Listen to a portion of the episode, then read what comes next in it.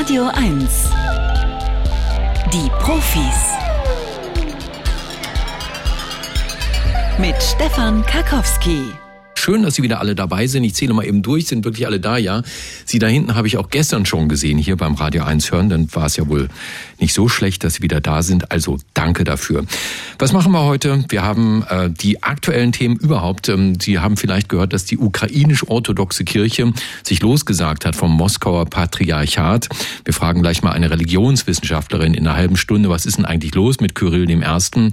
Warum steht er so stark an Putins Seite? Und kann es wirklich sein, dass der Milliardär Milliardär geworden ist durch bestimmte Geschäfte, die die Kirche da in Russland gemacht hat. Wir reden über Fake News im alten Griechenland, sehr spannendes Thema, denn schon damals gab es den Vorwurf, äh, du lügst doch als rhetorische Wolte, aber es gab auch tatsächlich falsche Nachrichten, na, wie nennt man das, Lügen einfach in den antiken Berichten, die unser Bild von der Antike bis heute prägen. Wir reden über das große, große Thema, Sie ahnen es, was jetzt kommt, Affenpocken, natürlich am Ende der Sendung, allerdings mehr so über Zoonosen, Krankheiten aus der Tierwelt. Was ist das eigentlich? Warum werden übertragen vom Tier auf den Menschen?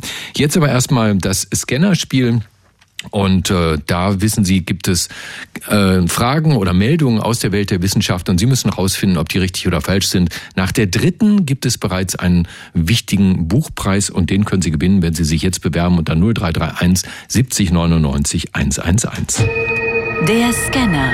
Bringen Sie Licht ins Datendunkel. Guten Morgen, Alexandra. Guten Morgen. Guten Morgen. Alexandra, von wo aus rufst du an? Ähm, aus dem Schlaubetal. Das ist ein kleines äh, Nestchen, das heißt Riesen. Mhm. Also nicht fünf Eichner, wo die NVA früher stationiert war. Das ist ganz in der Nähe. Ganz in der Nähe. Okay, genau. Schlaubetal. Also ich, äh, ich war noch nicht da, muss ich sagen, aber ich höre ab und zu mal Menschen, die da mit dem Fahrrad langfahren. Ja. Das soll sehr, sehr schön sein bei euch, ne? Es gibt wunderschöne Gebiete. Ja. Genau, also ist auch zum Fahrradfahren ideal. Mhm, super, super. Ja, hast du es ja gut getroffen. ja. Ähm, bist du, ähm, ich habe jetzt gerade so ein paar Geschichten gelesen in verschiedenen Zeitungen. Heute macht es die Zeitung mit den großen Buchstaben. Ich glaube, gestern oder vorgestern war es im Tagesspiegel über Bahnfahren fahren soll gerade total Chaos sein in Deutschland. Wie ist mit dir? Bist du Bahnfahrerin, Alexandra? Äh, ich muss gestehen, ja, erst, ähm, weil ich nämlich gar nicht Auto fahre. Ich mhm. fahre ich, äh, auch nur Fahrrad, aber dieses Bahnfahren hat mich so ein bisschen traurig und irre gemacht. Mit meinen zwei Kindern äh, täglich Bahnfahren ist eigentlich sehr, sehr äh, anstrengend geworden, teuer und anstrengend. Ähm, fährt oft nichts und ich bin dann, wir leihen uns dann doch oft ein Auto aus und machen es mit dem Auto. Verstehe. Zumindest ist billiger jetzt ab Juni, ne? 9 Euro Ticket, mhm. seid ihr dabei? Ja, ja, das stimmt. Ja, mal gucken, das werden wir gucken. Mal gucken, ne? Also ich meine, genau. vielleicht ist ja auch die Bahn nicht mehr wert als 9 Euro, wer weiß. Ja, äh, also vom Preis würde ich da sogar mitgehen, aber das Problem ist einfach, dass man sich nicht darauf verlassen kann. Ja, man kommt nicht pünktlich an und so weiter. Ich habe das neulich auch gehabt, ähm, ICE ausgefallen und so weiter und so fort. Aber ich glaube, das ist mit zwei Kindern einfach sehr anstrengend. Oh ja, ne? oh ja, genau. oh ja. Und dann erst in Urlaub fahren. Naja.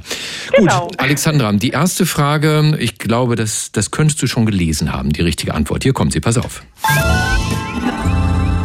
Umarmungen lindern Stress bei Frauen. Zu diesem Ergebnis kommen Psychologen der Universität Bochum. Um das herauszufinden, ließen die Forscher 38 Liebespaare an einem Experiment teilnehmen, wobei sich die Hälfte der Liebespaare vor der Durchführung eines Belastungstests umarmte und die andere Hälfte nicht. Anschließend folgte die Belastungsprobe. Die Wissenschaftler überprüften daraufhin den Spiegel des Stresshormons Cortisol im Blut. Das Ergebnis? Das Stresshormon stieg bei zuvor umarmten Frauen schwächer an als in der Kontrollgruppe. Bei Männern konnten die Experten diesen Unterschied nicht feststellen. Also Umarmungen helfen gegen Stress bei Frauen. Also ich würde da eigentlich intuitiv sofort Ja sagen. Ja. Das ist richtig. Okay, und das stimmt. Das Merkwürdige ist, dass es bei Frauen offensichtlich sehr viel stärker hilft als bei Männern. Ne? Was stimmt mit uns nicht, Alexander? Hast du, du kennst du dich gut aus? Bist du eine, eine Männerversteherin? Äh, ich, kann, ich kann mir das schon vorstellen. Äh, Männer haben ja genetisch betrachtet äh, ein Y-Chromosom und denen fehlt einfach definitiv DNA-Masse, genetische Masse. Von da an denke ich, äh, Männer haben ja sowieso, sind sowieso das schwächere Glied genetisch betrachtet. Hm. Äh, vielleicht liegt es auch daran. Aber ich habe selbst auch schon festgestellt, also im Alltag stellt man das fest, Frauen sind da einfach viel empathischer. Du hast eine wissenschaftliche Ausbildung. Ich bin Apothekerin. Genau. Ah, okay, wunderbar. Na, dann dürfte ihr auch die zweite Frage wahrscheinlich leicht fallen. Hier kommt sie. Mal gucken. Herzerkrankte Singles leben länger.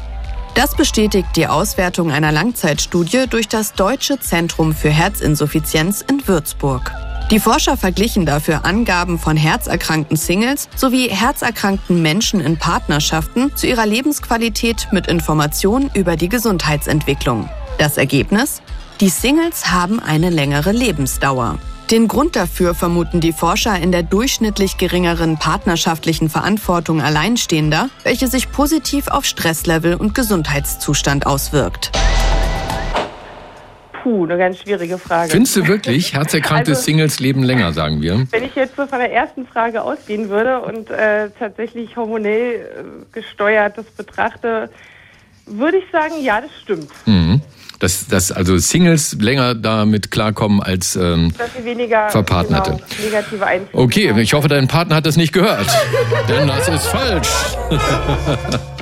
Nein, also man weiß ja schon lange, dass, dass verheiratete, verpartnerte Menschen grundsätzlich ja. eine längere Lebenserwartung haben. Ne?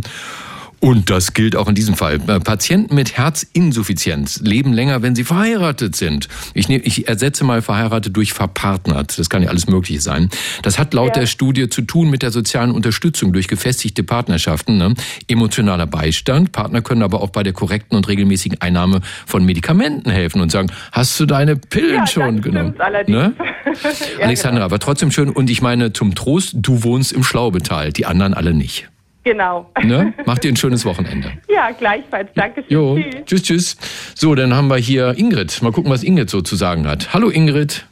Hallo. Hallo Ingrid. Von was rufst du denn an? Aus Kaulsdorf. Aus dem schönen Berlin-Kaulsdorf. Genau.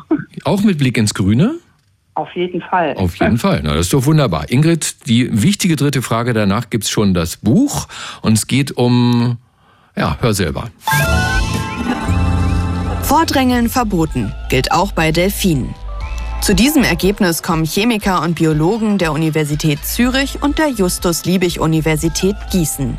Bei Tauchgängen vor der Küste Ägyptens beobachteten die Forscher eine Gruppe Delfine bei ihrer Hautpflege. Die Tiere rieben ihre Körper an Korallenriffen und Schwämmen. Es zeigte sich, bei den meisten Korallen bilden die Delfine eine Art Warteschlange, bei der sich jeder geduldet, bis er an der Reihe ist. Dieses Verhalten übernehmen die jüngeren Delfine von ihren älteren Artgenossen. Mhm. Also ich glaube, dass es stimmt. Jo, du meinst Vordringen verboten geht auch bei Delfinen, dass es stimmt oder stimmt?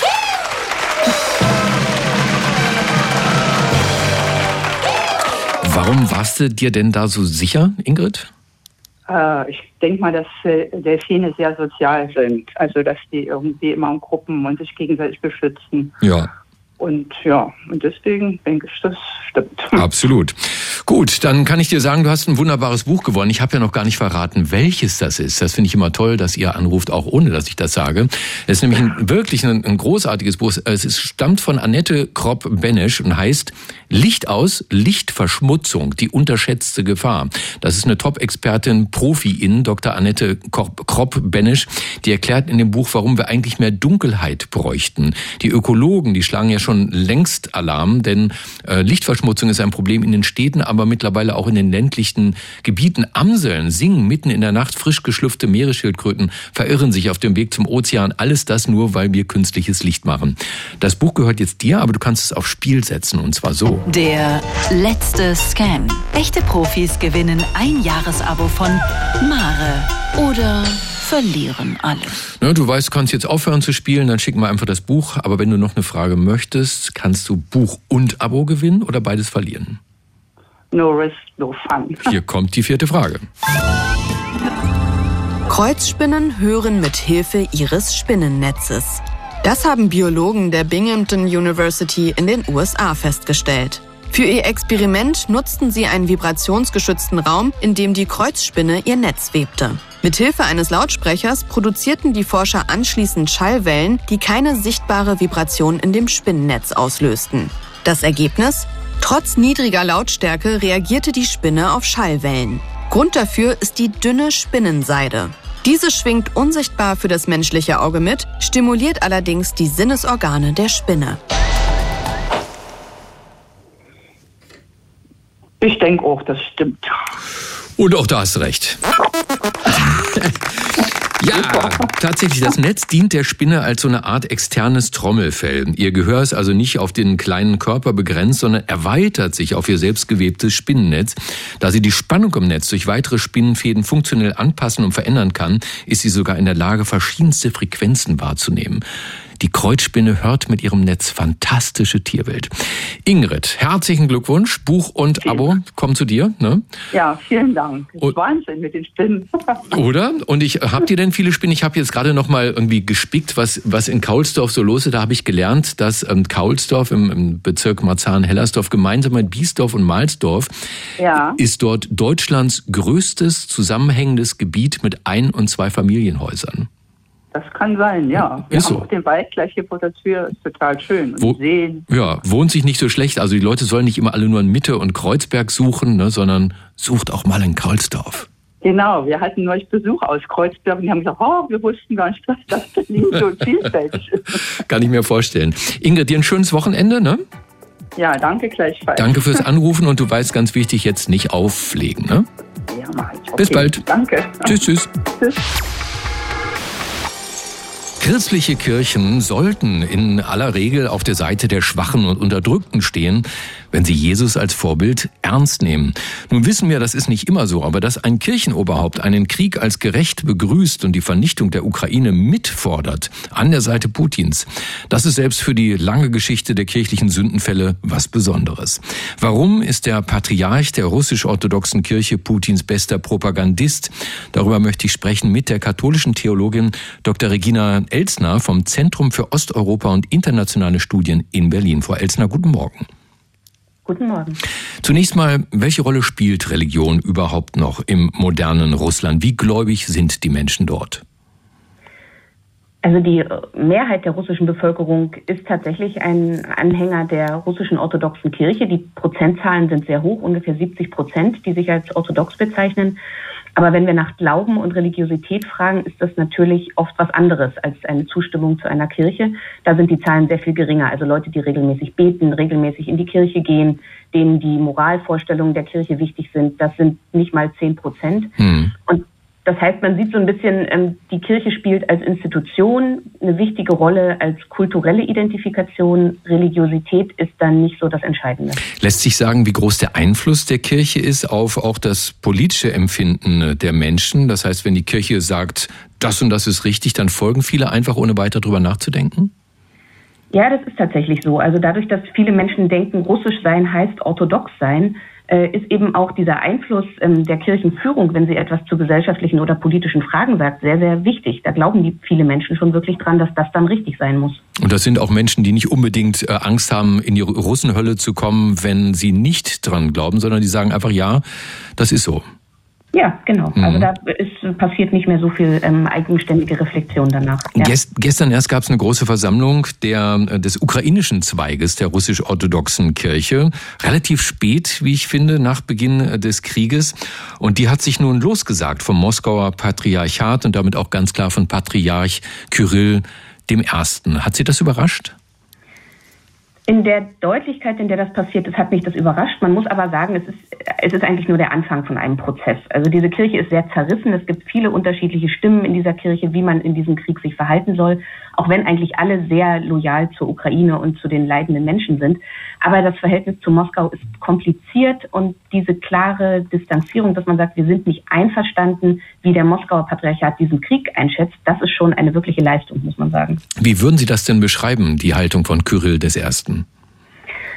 Ja, er ist der Meinung, dass ähm, genauso wie Putin, dass die Ukraine und auch die ukrainische Kirche kein Recht haben auf Selbstbestimmung. Sie gehören zu so einem sakralen ähm, Raum äh, der, der, der Ruß, der Vorstellung äh, einer russischen Welt. Sie haben also nicht das Recht, selber bestimmen zu wollen, zu dürfen, ähm, wie sie sich identifizieren, was das heißt, orthodox zu sein in der Ukraine, ähm, wie man die Gesellschaft gestalten will. Man ist der Meinung, das gehört zusammen. Und das gehört auch zusammen in diesen Werte Vorstellung. Man sollte also konservativ sein, traditionell sein. Und wenn die ukrainischen Menschen das nicht wollen, dann ähm, dürfen sie das nicht selber bestimmen in der Sicht von Kirill.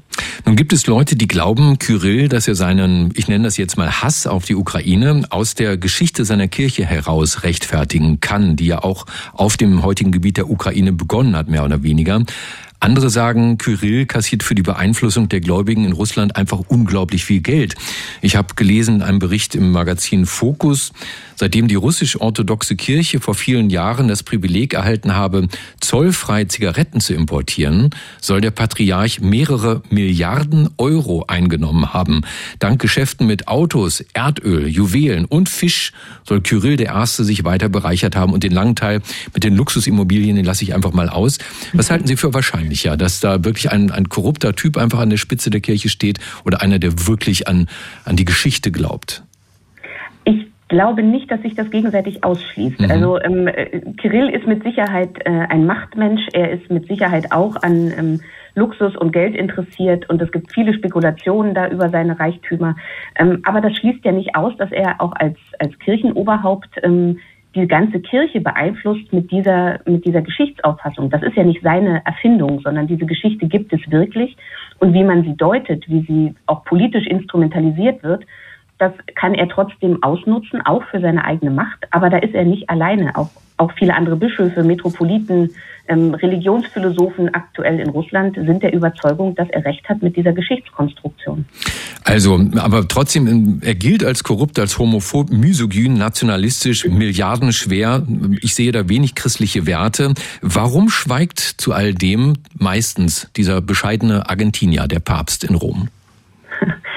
Ja, ich glaube, das hat verschiedene Gründe. Also zum einen ähm, versucht ja Papst Franziskus, diesen Gesprächskanal offen zu halten und ist der Meinung, er ist eben der große Vermittler, der in vielen Kriegen und Krisen äh, mit einer relativ neutralen Position irgendwie einen Krieg verhindern oder aufhalten kann. Das würde ich bezweifeln. Aber das andere, was ihn, glaube ich, auch antreibt, ist, dass er mit ganz vielen dieser Punkte, dass die katholische Kirche mit vielen dieser Punkte, die Sie gerade genannt haben, einverstanden ist. Also was Homophobie angeht oder eine Kritik von äh, demokratischen Strukturen oder von Säkularisierung der Gesellschaft, das sind ja Dinge, die die katholische Kirche ganz genauso sieht. Also würden Sie sagen, der Papst macht sich auch ein Stück weit mitschuldig hier?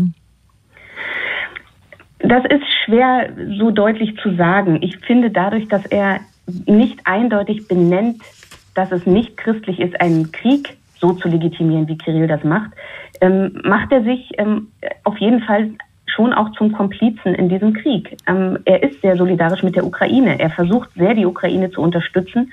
Aber wenn er gleichzeitig dem Aggressor nicht klar ins Gesicht sagen kann, ähm, dass das falsch ist, was er tut, dann bleibt das immer ähm, ja, ambivalent, was er da sagt. Über die russisch-orthodoxe Kirche, die ukrainisch-orthodoxe Kirche und den Vatikan, die ähm, Kirchentheologin Dr. Regina Elsner vom Zentrum für Osteuropa und internationale Studien in Berlin. Frau Elsner, die Profis auf Radio 1 sagen Danke für das Gespräch. Vielen Dank. Wenn ich die Neurowissenschaftler so richtig verstanden habe, dann können die mittlerweile auf einem Monitor mitlesen, was in ihrem Kopf passiert. Ja, da werden wohl ihre Gedanken nicht als Worte oder Bilder abgebildet, äh, noch nicht. Vielleicht gibt's das ja irgendwann mal. Wäre ja schön für Filmregisseure, die denken sich einen Film und schwupp kann man ihn aufzeichnen.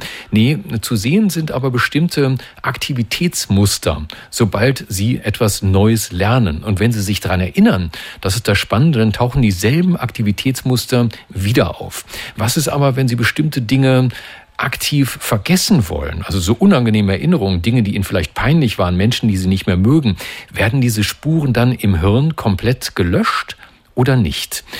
Das wollte die Doktorandin Ann-Christine Meyer herausfinden. Sie ist Kognitionsforscherin am Max-Planck-Institut für Kognitions- und Neurowissenschaften in Leipzig und Mitautorin dieser Studie. Frau Meyer, guten Morgen.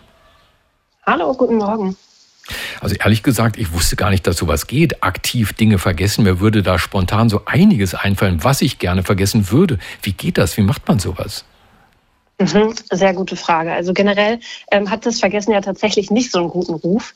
Ähm, aber manchmal kann es eben doch hilfreich sein, wie Sie schon gesagt haben, irgendwie negative Erinnerungen ja, zu vergessen. Und in unserer Studie ähm, ging es darum, dass die Probanden versucht haben, Erinnerungen, die plötzlich aufgetaucht sind, ganz bewusst aus ihrem Bewusstsein zu halten. Und selbst wenn die wieder aufgetaucht sind, sollten sie diese Erinnerungen wegschieben. Genau, mhm. das haben sie wiederholt gemacht. Und äh, dann konnten wir am Ende sehen, dass sie sich tatsächlich schlechter erinnert haben. Nun weiß ich ja, wir alle kennen dieses, äh, diesen Trick aus der Psychologie, dass dann jemand sagt, denken Sie jetzt mal bitte nicht an einen rosa Elefanten. Und schwupp habe ich das Bild im Kopf. Also nochmal die Frage, wie geht das? Wie kann ich einen Gedanken unterdrücken oder etwas versuchen bewusst zu vergessen? Wie funktioniert das? Was mache ich da? Ja, also in dem Beispiel, was Sie jetzt gegeben haben, ist es natürlich besonders schwierig, weil schon in der Aufforderung selber wird das angesteuert, was eigentlich nicht gemacht werden soll. Also da wird schon der rosa Elefant oder der weiße Bär äh, wird schon angesprochen. Und das heißt, ähm, wir haben das etwas anders gemacht und wir haben Probanden und Probandinnen Paare lernen lassen aus Gegenständen und aus Objekten. Also zum Beispiel ein gelber Gummistiefel und eine Szene einer Flugkatastrophe und haben sie dann nur noch mit dem Gummistiefel konfrontiert und ihnen beigebracht, wie sie jetzt diese Erinnerung an die Flutkatastrophe aus ihrem Bewusstsein weghalten. Und das dauert natürlich ein bisschen. Also mit Training oder durch Training ähm, wurden sie darin immer besser. Aber an sich ist es wirklich eine ganz aktive Gedankenkontrolle. Können Sie mir das auch beibringen? Wie geht das? Ich denke, ähm, dass auch Sie das, äh, Sie das lernen könnten. Ähm, und sich einfach in dem Moment versuchen, auf den Gegenstand zu konzentrieren und eben diese Erinnerung gar nicht aufkommen lassen. Ah, verstehe. Das heißt, ich habe dann nur einen gelben Gummistiefel im Kopf und äh, lasse einfach die Flutkatastrophe außen vor. Ganz genau. Und wahrscheinlich wird in den, mhm. ja, Sie zuerst. Wird in den ersten, Entschuldigung, wird in den ersten Momenten natürlich diese Erinnerung noch anfangen, sich auszubreiten. Und dann ist es wichtig, dass Sie möglichst früh irgendwie wieder auf die Bremse treten und versuchen, ähm, dass sie sich nicht komplett wieder in ihr Bewusstsein dringt. Und dann, wenn ich Ihr Experiment richtig verstanden habe, haben Sie anschließend die Probanden gebeten, sich nun doch wieder zu erinnern an alles, also auch an die Flutkatastrophe und dabei die Gehirnaktivitäten gemessen, weil Sie wissen wollten, gibt es diese Aktivitätsmuster immer noch? Tauchen diese Spuren wieder auf? Was haben Sie herausgefunden? Ganz genau. Also eigentlich haben wir das schon vor dem Unterdrücken gemacht und danach noch einmal, um eben vergleichen zu können, äh, wie sich diese Erinnerung vielleicht verändert hat oder wie sie geschwächt wurde. Ähm, genau, und da konnten wir mit Hilfe von funktioneller Magnetresonanztomographie uns dieses spezielle Aktivitätsmuster, was Sie schon erwähnt hatten, im Gehirn anschauen und haben dort eben gesehen, dass für die Erinnerungen, die unterdrückt wurden, dieses Aktivitätsmuster sich stark verändert hatte. Also nicht mehr das ursprüngliche Muster wieder reaktiviert wurde. Sie sagen, es hat sich stark verändert. Also der Unterschied zwischen dem alten und dem neuen Muster ist signifikant. Das ist nicht irgendwie so irgendwas in den Nachkommastellen. Genau, das ist ein äh, signifikanter Unterschied, beziehungsweise haben wir das natürlich verglichen mit anderen Erinnerungen, die eben nicht unterdrückt wurden und die einfach nur dem, ich sag mal, passiven Vergessen unterliegen. Gut, dann kommen wir zur Interpretation. Was folgern Sie daraus? Ja, also wir haben tatsächlich in dieser Studie das erste Mal zeigen können, dass das aktive Unterdrücken nicht nur auf unsere bewusste Erinnerung einen Einfluss hat, sondern auch tatsächlich auf die neuronale Gedächtnisspur.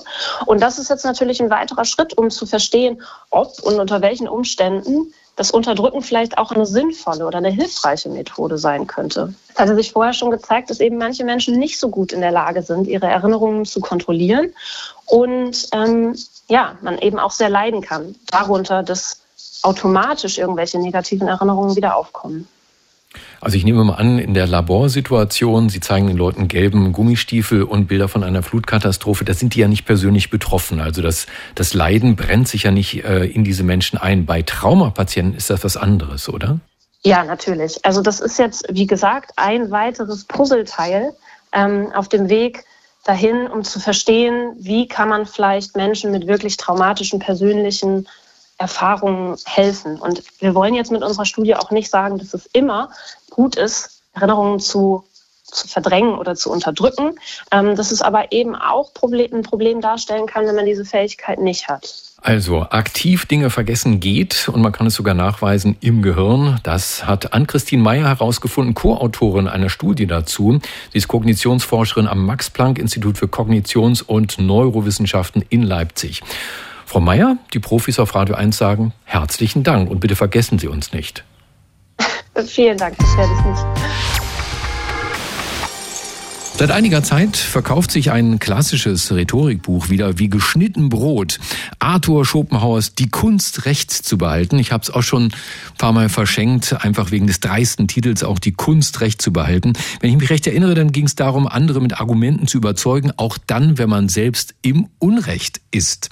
Schopenhauer hat das 1830 geschrieben in Berlin. Er hatte aber große Vorbilder in der Antike, denn schon die alten Griechen kannten Bullshitter und Fake News, sagt der Sprachwissenschaftler Dr. Theophanes Tsiampokalos vom Institut für klassische Philologie der Universität Trier. Guten Tag.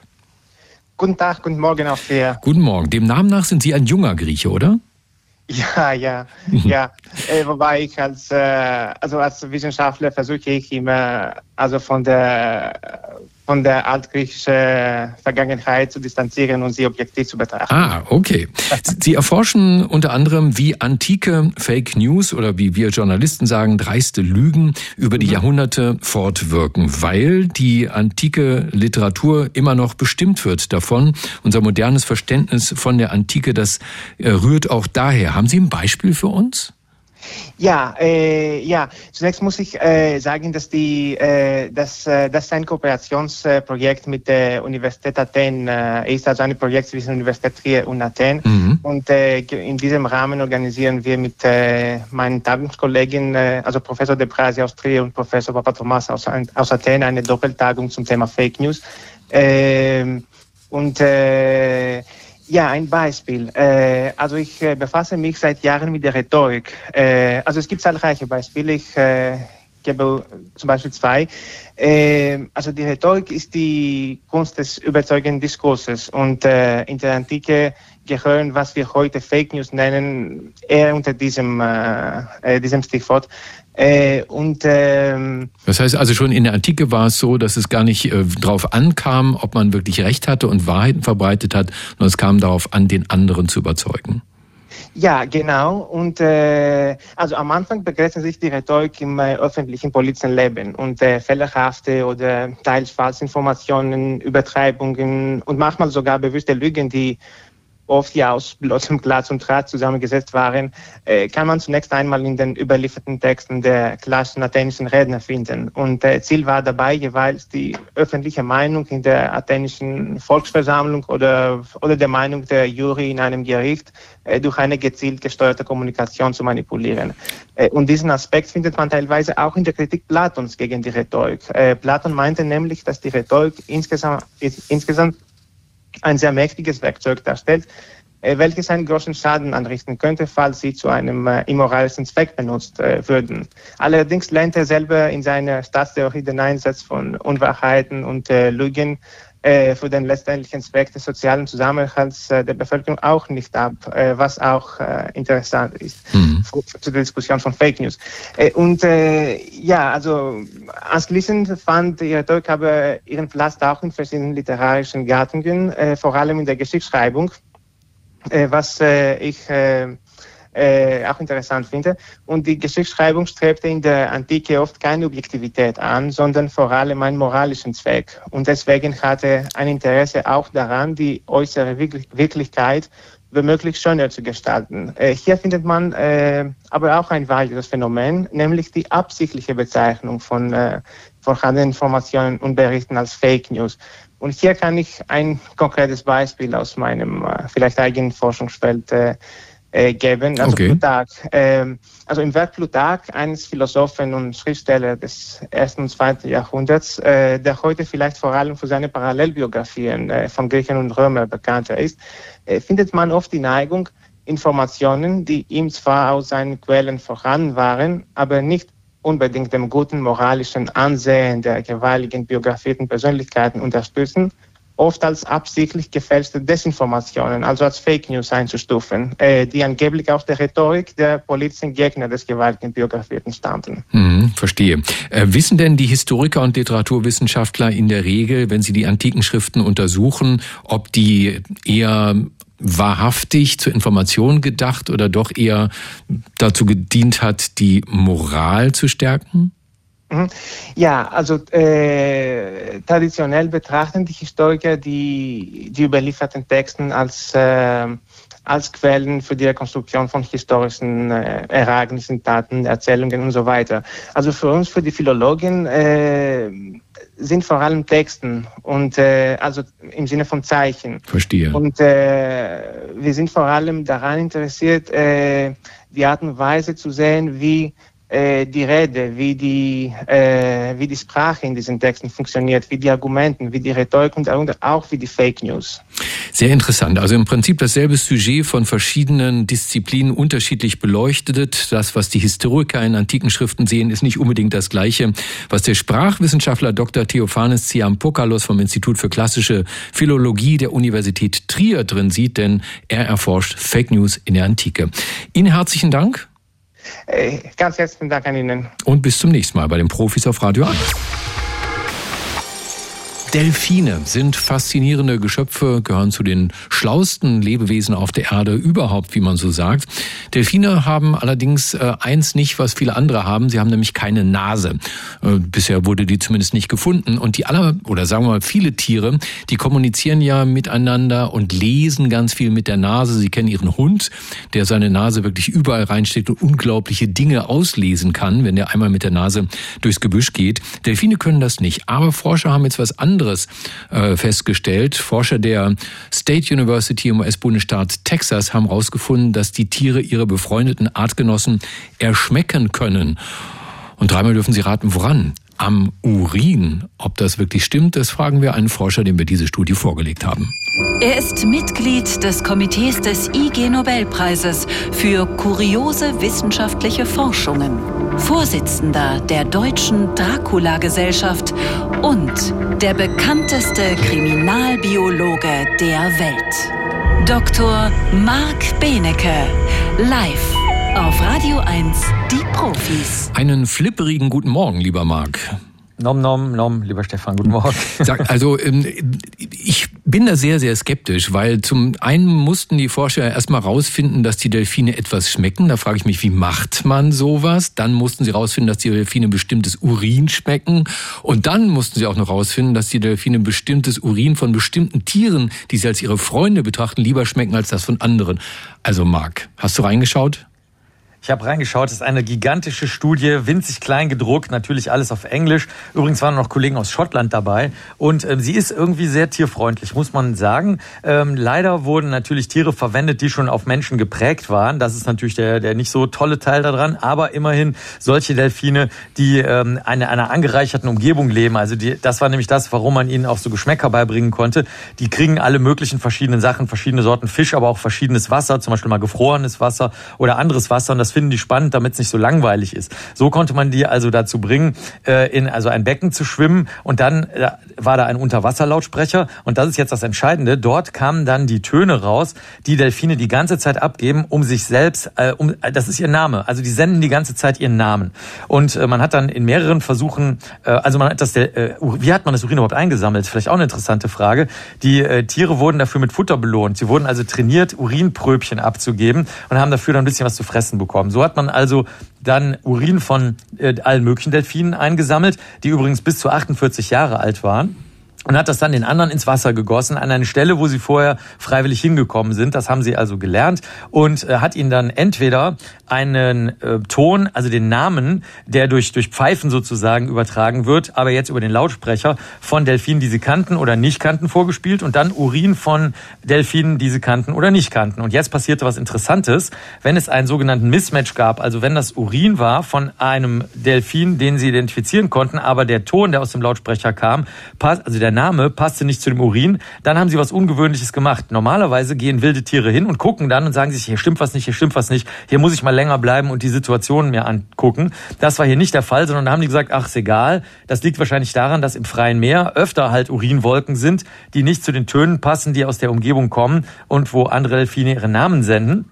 Wenn aber es freundliches Urin war, also das, was zu der eigenen Gang gehörte, und der Name von Delfinen, die auch aus der eigenen Gang sind, durch den Lautsprecher tönten, dann blieben sie länger da. Das heißt also, im freien äh, Meer suchen sie sich, bleiben länger an einer Stelle, wo der Ton, also der Name, der gepfiffene Name mit dem Urin zusammenpasst. Und so können die ihre Gruppen zusammenhalten, was ja sonst super schwierig ist. Und das Zweite, was dabei spannend ist an der Studie, ist, die Delfine, die vergessen diese Namen nicht. Die können die also noch 20 Jahre später ähm, an die können die sich erinnern, an diese Pfeifgeräusche. Und da hat man gesagt, das ist eine Leistung, die besonders toll ist, denn dadurch wissen wir jetzt, dass die Delfine nicht nur den Geschmack des Urins und den Namen getrennt abspeichern können, sondern die können sozusagen der Sache, nämlich dem Urin, einen Namen zuordnen. Und das ist was ganz, ganz Neues in der Forschung. Es ist seit wenigen Jahren bekannt, die meisten Tiere können also offenbar sogenannte Label benutzen. Das heißt, sie wissen, worum es sich handelt und zu wem es gehört. Das können Hummeln, die zum Beispiel im Dunkeln was tasten können, aber auch sehen können. Das können Fische von der Uni Bonn raus ähm, äh, gefunden worden mit ähm, Fischen, die mit Strom operieren. Die können also sowohl ihre, ihren Gesichtssinn benutzen als auch ihren Stromsinn. Krebse können das und das heißt also, kurz gesagt, das steht in der Studie und das sollte man vielleicht mal betonen, dass es nicht nur um den Geschmack des Urins geht. Da steht wörtlich, höchstwahrscheinlich können die meisten Lebewesen, die solche Label benutzen können, also die Zukunft planen, geistige Reisen in die Zukunft und die Vergangenheit übernehmen und sich vorstellen, was passiert, wenn sie sich daneben benehmen oder gut benehmen. Kurz gesagt, da kommt es mal wieder raus. Hummeln, Fische, Krebse, Delfine, sie sind alle wie Menschen oder Menschen sind auch nur Tiere. Die besseren Menschen, genau. Und was macht Flipper heute? Geht mit seinen Freunden einen trinken. Das war Dr. Marc Benecke, live auf Radio 1. Die Profis. Herr Mittenleiter, wie harmlos sind Affenpocken für alle, die sie nicht haben? Na, für die generelle Bevölkerung wird das Risiko weiterhin als sehr, sehr gering angesehen. Das sagt die Weltgesundheitsorganisation, das sagt auch das Robert-Koch-Institut. Dem kann man sich sicherlich anschließen. Es ist im Moment eine Infektion, die durch eine, in einer ganz bestimmten Populationsgruppe sich abspielt. Aber natürlich muss man das ernst nehmen. Hm, sind Affenpocken eigentlich Verwandte der Windpocken? Äh, ich habe ja dann immer so die Hoffnung, ich bin ja geimpft dagegen. Hilft meine Pockenimpfung? Also die Affenpocken sind Verwandte der richtigen Menschenpocken, ähm, die ja seit 1980 in der freien Natur ausgerottet sind. Ja, die ältere äh, Generation ist noch gegen diese Pocken geimpft und dieser Impfschutz, äh, der wirkt auch gegen die Affenpocken. Aber Affenpocken sind was völlig anderes als Windpocken. Das sind zwar beides Viruserkrankungen, aber es sind völlig andere unterschiedliche Erreger. Affenpocken, und das ist ja eigentlich auch der Grund unseres Gesprächs hier, sind wie das SARS-CoV-2-Coronavirus sogenannte Zoonosen, also Krankheiten, die vom Tier auf den Menschen übergesprungen sind. Weiß man eigentlich schon, unter welchen Umständen das manchen Viren gelingt? Ja, zum einen muss natürlich der enge Kontakt da sein zwischen den, zwischen den tierischen Reservoirs und dem Menschen.